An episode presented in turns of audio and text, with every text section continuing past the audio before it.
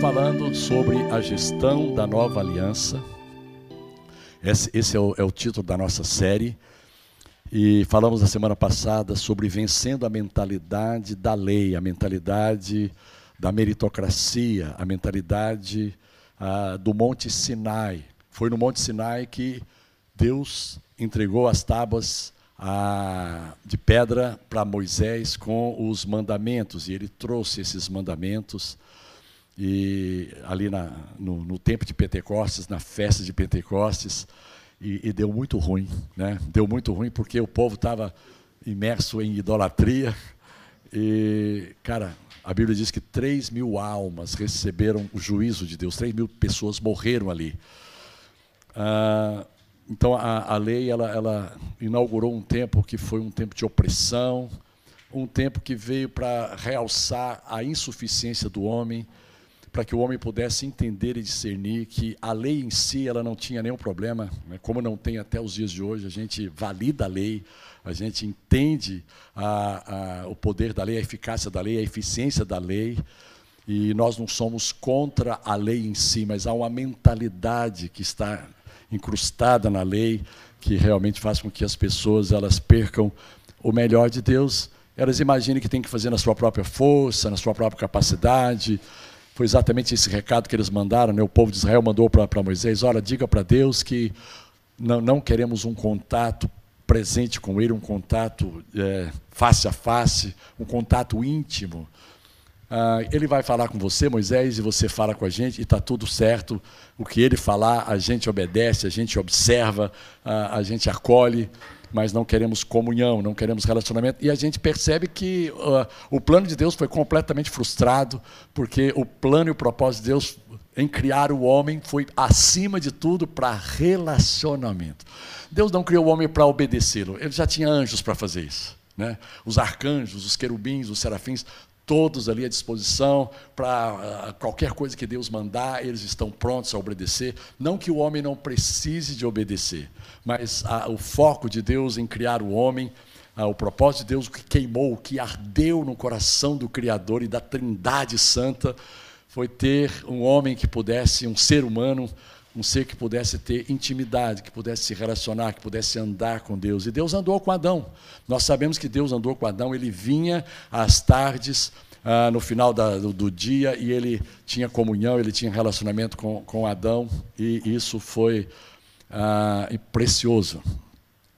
Gente, hoje a gente vai falar. Bom, a gestão da nova aliança implica no seguinte: que nós estamos reforçando ah, o fato de que a, a velha aliança ela caducou. A velha aliança não nos serve mais, de maneira categórica, de maneira bem clara. Tá? Ela, ela caducou. Ela, se ela fosse perfeita, não se teria buscado, conforme o escritor de Hebreus, um lugar para uma nova aliança. E ali no versículo 5 de Hebreus 8, ele fala que Jesus ele é superior, o ministério de Jesus é superior ao ministério de Moisés, com promessas superiores, com uma aliança superior tudo na nova aliança é superior. Então, a velha aliança ela foi representada pelo Monte Sinai e a nova aliança ela remonta, ela está atrelada ao Monte Sião. Ao Monte Sião, tá? E o autor de Hebreus lá no capítulo 12, versículo 18 em diante, ele diz assim: "Olha, vocês não têm chegado ao Monte Sião, tá?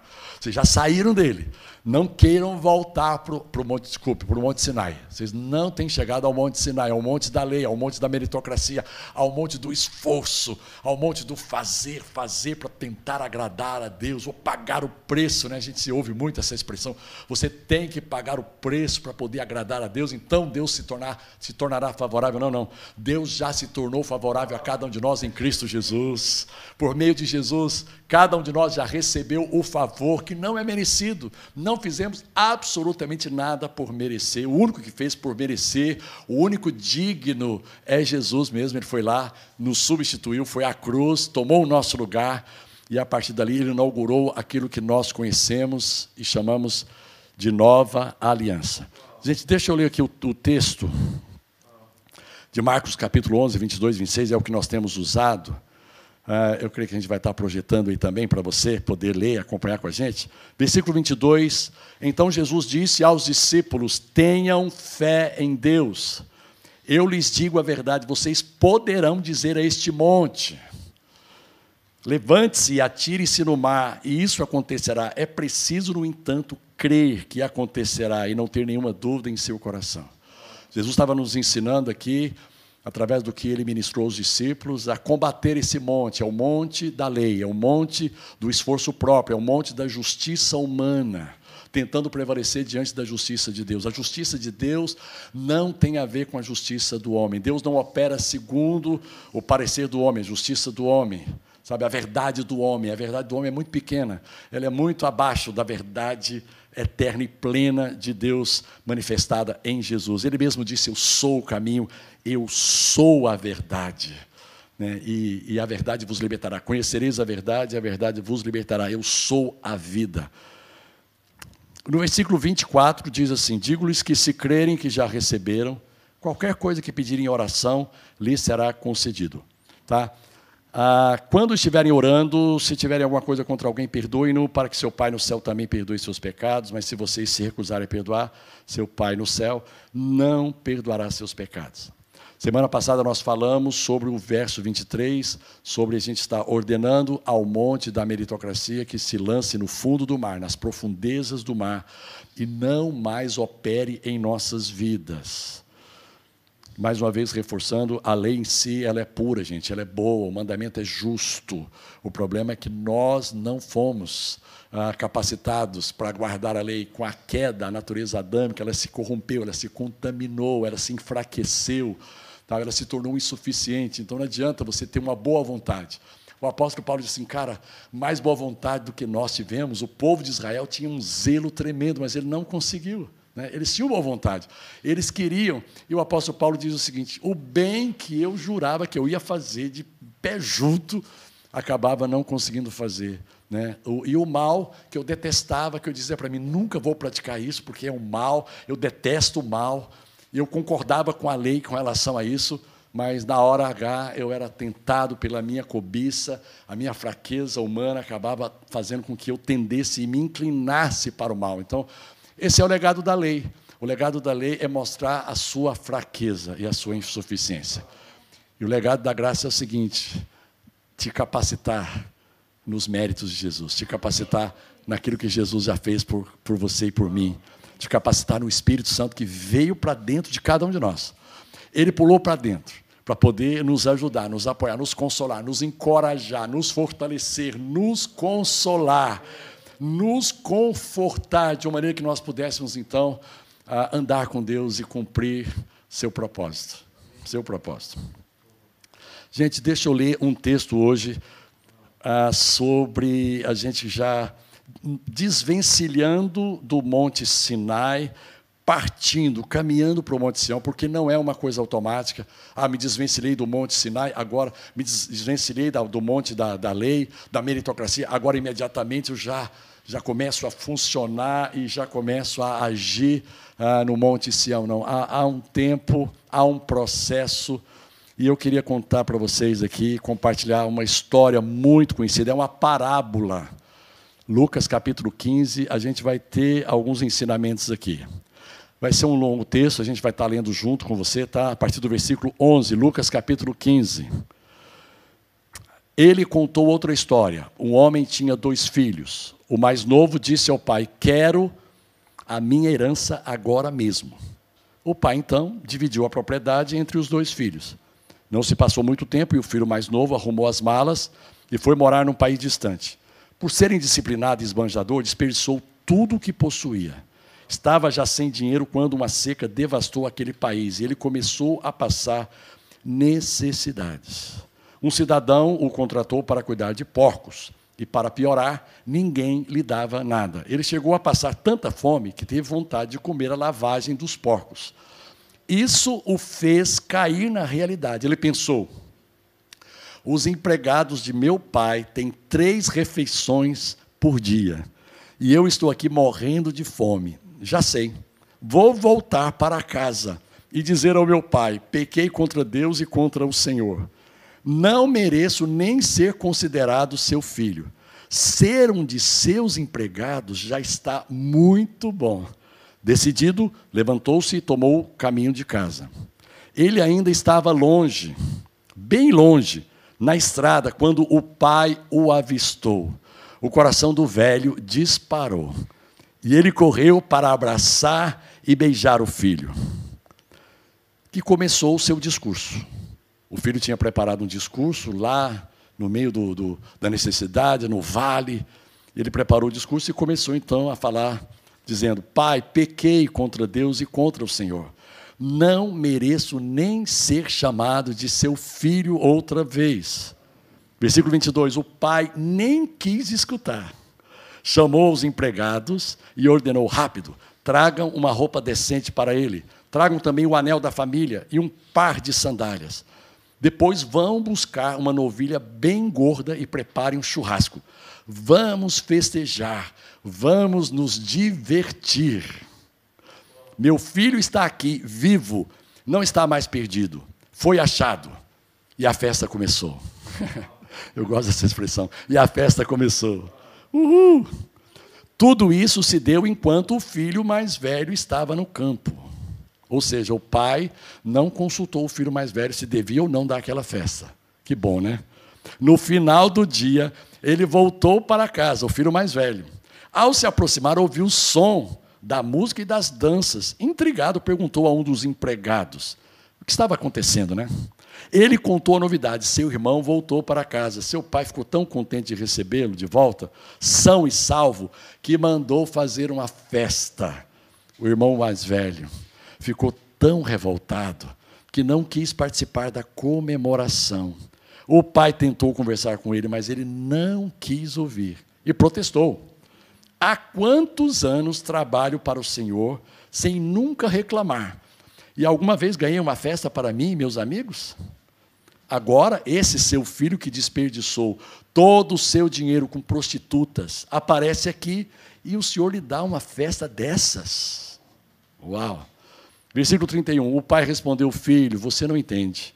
Você está comigo o tempo todo, e tudo que é meu é seu. Mas esse é um momento especial. Precisamos celebrar. Seu irmão estava morto, mas agora está vivo. Ele estava perdido, mas foi encontrado. Esse texto eu extraí da, da tradução A Mensagem. Se você quiser ler depois, conferir. Embora seja um texto muito conhecido, todos nós já lemos, ou já pelo menos ouvimos várias pregações a respeito. Eu queria tecer algumas considerações, gente. Queria mesmo tecer algumas considerações sobre esse texto tão rico em ensinamentos.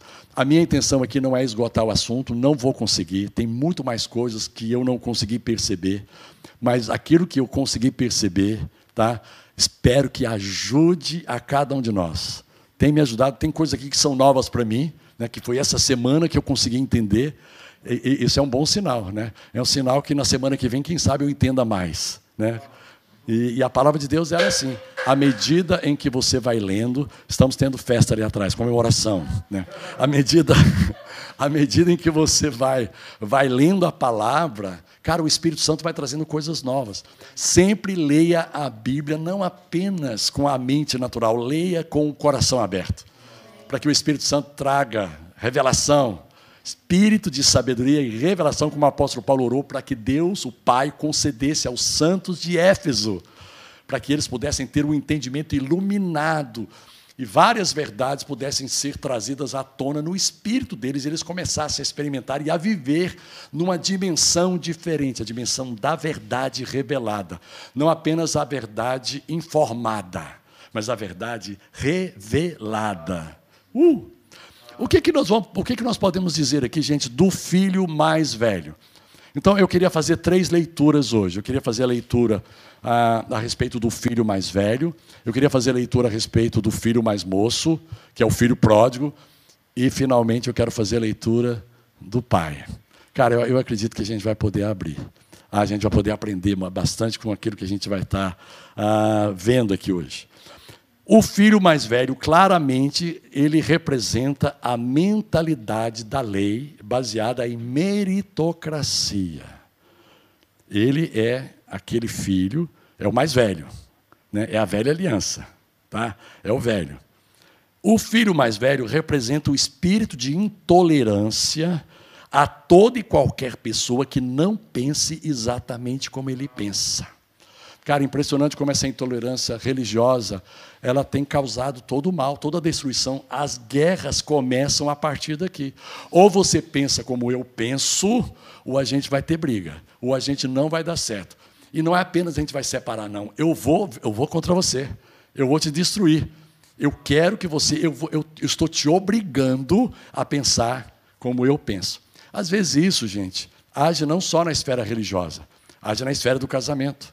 É o marido obrigando a esposa a pensar como ele pensa, é a esposa tentando obrigar o marido a pensar como ela pensa, os pais obrigando os filhos a pensar como eles pensam, né? o irmão tentando fazer com que o outro irmão mais novo, talvez tenha sido esse caso, né, de Cara, eu tenho certeza que os dois não se davam bem, eles não se bicavam. A Bíblia não diz aqui, mas eu tenho certeza que eles tinham conflitos.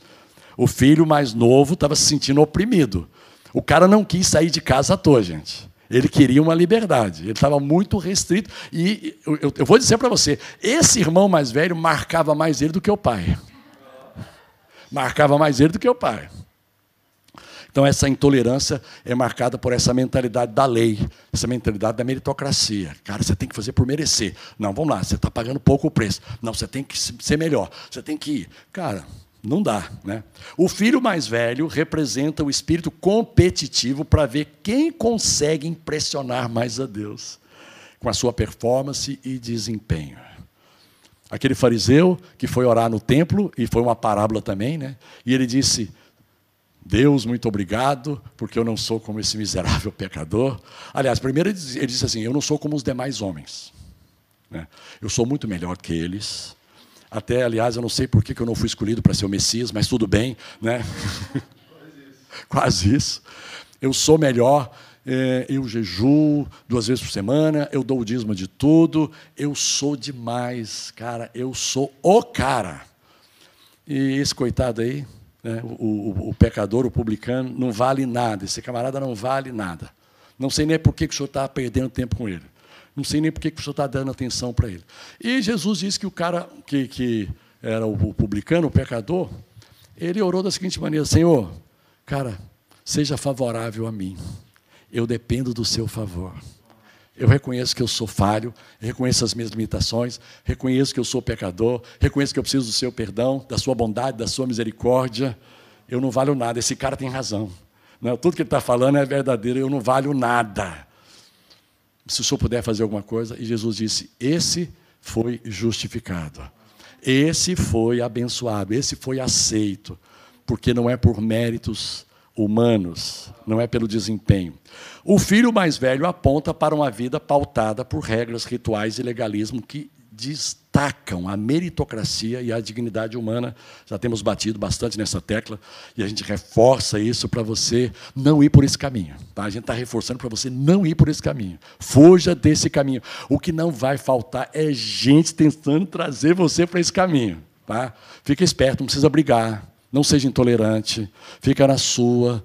Diga para a pessoa assim: não, eu vou pensar, eu vou orar mais a respeito da sua proposta. Tá? Vou orar, vou... fica tranquilo, não bate boca, não tente provar que você está certo. Fica tranquilo. O filho mais velho fala do poder da religião em manipular a escolha das pessoas, incutindo nelas condenação e culpa, sempre. Só que essa religião é o seguinte, cara, ela não consegue justificar as pessoas. Jesus chegou para essas pessoas assim cheias de religião, impregnadas de religiosidade, e, com uma frase, com uma pergunta, com uma colocação, ele desmontou o sistema religioso. Ele só disse o seguinte: quem não tem pecado que atire a primeira pedra. Pronto, um olhou para o outro, toda a religiosidade, toda a força, toda aquela pretensa consistência da religião, ela se esvaiu naquele momento. Porque, cara, não é religião que salva. E eu vou dizer uma coisa para você. Na maioria das vezes, na grande maioria das vezes, na esmagadora maioria das vezes, o que a religião fala não é o que Deus fala. Deus fala algo bem diferente. Fique atento, tá? Aliás, até é bom você aprender com isso. Quando a religião falar uma coisa, vai para o contrário, que é bem, é bem provável que funcione. É bem provável que funcione. Tá? O filho mais velho representa o filho que não entende o que é ser filho, pois se acostumou a ser apenas servo.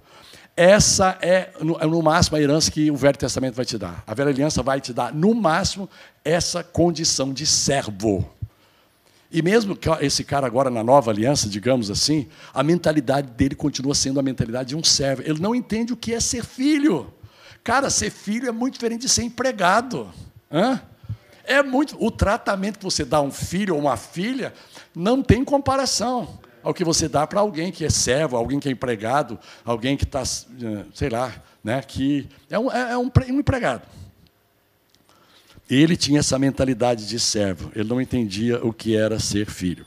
O filho mais velho não consegue ver o pai de outra maneira a não ser como Senhor. Cara, e olha só, nada contra, hein? Jesus é o Senhor, a Bíblia diz que Deus deu a ele um nome que está acima de todo nome, para que diante desse nome todo joelho se dobre e toda língua confesse que ele é Senhor, sim. Né? Mas como Senhor, ele se tornou servo. Isso é lindo, né? Honra, glórias e louvor ao, ao rei que servo se tornou. Né? Deixou sua majestade e, e veio a nós por amor. Então, Jesus, ele mostrou um pai que é servo. Felipe ficou assustado e falou assim: caramba, não, não o Felipe Ribeiro aqui, mas o Felipe lá, discípulo de Jesus, né? Ficou assustado e falou assim: mostra-nos o Pai e isso nos basta. Que pai é esse? Ele falou: Felipe, se você me ver, você vai ver o Pai. Não, não, não. Não é possível que o Pai é tão descontraído assim como você. Não é possível que o Pai é tão divertido assim, né? É tão leve. A conversa flui, né? não tem cobrança, não tem peso.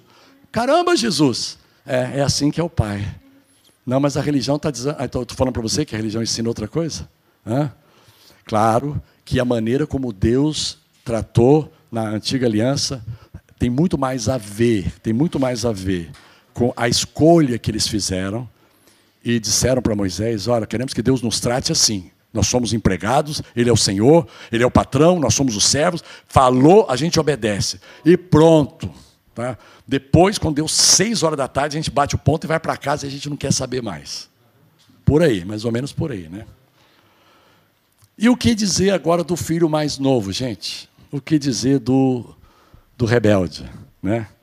O filho mais novo aqui representa a profunda insatisfação com o sistema de regras que foi estabelecido na casa do pai.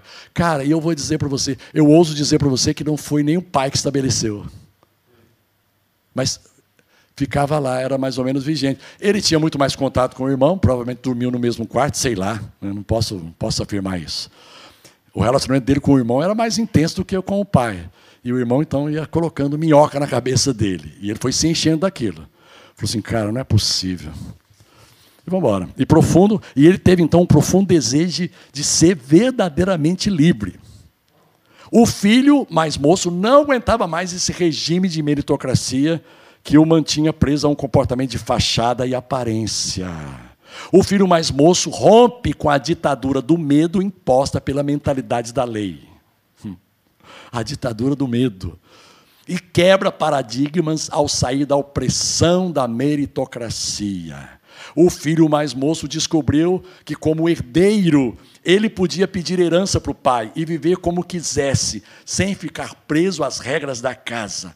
O filho queria muito liberdade.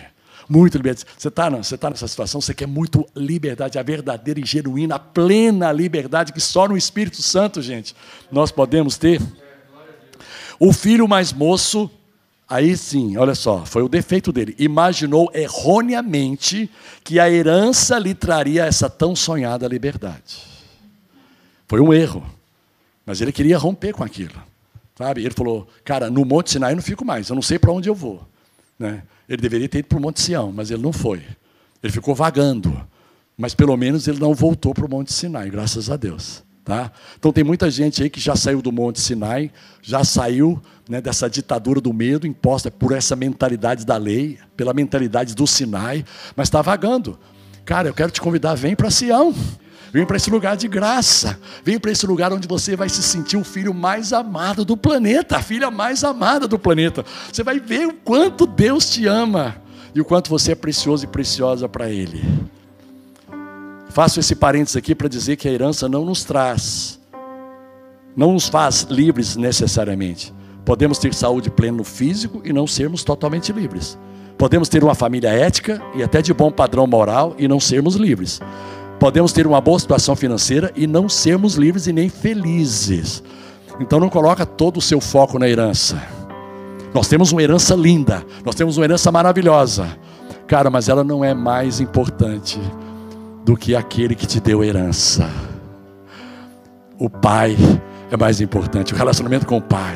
Cara, que bom que nós temos uma herança, que bom que a gente pode ficar sadio né, o tempo inteiro, que bom que a gente pode ter uma, uma família abençoada, ajustada, harmônica, que bom que a gente pode ter dinheiro na conta, e que bom que a gente pode sonhar e planejar, talvez viagens e cursos e coisas, e comprar uma casa nova e comprar um carro. Cara, mas olha só, não é isso que vai trazer felicidade para você. Tá? A herança é fruto do amor do Pai. Ele tem o melhor para você. Ele tem o melhor para você. A nossa verdadeira riqueza não está no dinheiro, embora sem dinheiro as coisas sejam bem complicadas também, né? Mas tudo bem. O filho mais moço, olha só, gente, isso aqui, isso aqui é revelação, tá? O filho mais moço estava morto e perdido, não por causa do seu comportamento, mas por não saber da sua verdadeira identidade. Agora aqui é, aqui que é a revelação. Ele já estava morto e perdido quando ainda estava na casa do pai. Ele não ficou morto e perdido depois que ele saiu. Ele já estava morto. Por isso que o pai falou assim: Cara, meu filho já está morto, ele já está perdido. Cara, e eu preciso dar liberdade para ele fazer algo, ele tentar algo, ele tem que ter iniciativa. Ele vai, cara, mas ele, eu vou, eu vou crer que essa, essa, essa, esse erro dele, é, é, sei lá, essa saída dele é, vai trabalhar nele de, de algum modo para que a sua visão seja mudada. O filho mais moço, de tão perdido que estava, a nível de quem ele de fato era, estava disposto a deixar de ser tratado como filho e ser tratado como servo, simplesmente para não morrer de fome. O filho não se sentia o filho amado. O filho mais moço não se sentia um filho amado a fome que ele sentia de verdade, sabe aquela fome que ele sentiu lá de comer lavagem dos porcos? Mas a fome que ele sentia de verdade era a de ser amado. Gente, essa é a maior fome que todo ser humano tem. Essa é a fome que você tem, que eu tenho. E é o que nos faz estar aqui na casa do Pai. É a fome do amor, de sermos amados. Amados por Deus e amados uns pelos outros. E Jesus disse isso ele deixou esse mandamento para nós. Olha, quero que vocês amem uns aos outros, assim como eu amo vocês, com a mesma qualidade de amor.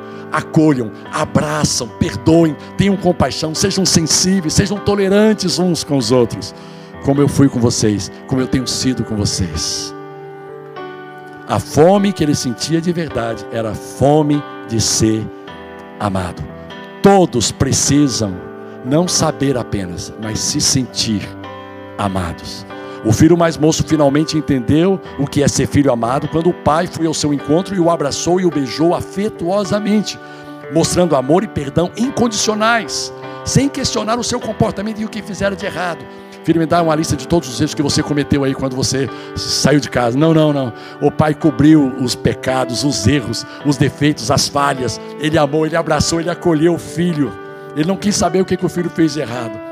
O filho mais moço entendeu a sua real identidade ao ver que o pai se recusou a tratá-lo como servo e fortaleceu diante de todos o quanto o seu filho era precioso e amado, lhe dando uma roupa nova que aponta para um novo nascimento, um anel que aponta para a nova identidade e um novo par de sandálias que mostram a liberdade que ele continua tendo na casa do pai, de pegar e sair para onde ele quiser.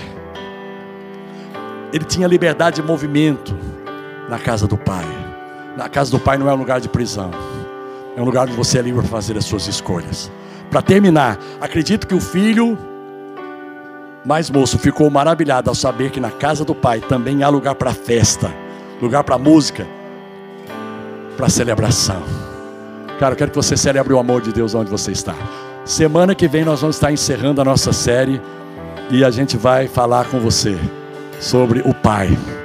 Que o amor de Deus inunde o seu coração e que seja uma semana de conquistas, uma semana de avançar, uma semana de entrar debaixo dos méritos de Jesus, de possuir essa herança sim, com fé, de pedir coisas assim, pode pedir, sabe, sem nenhum constrangimento, Ele vai te dar, porque você não vai receber porque você merece, você vai receber porque você é filho e filho amado. Uma boa semana para você, gente. Deus abençoe. Tchau. Uhul.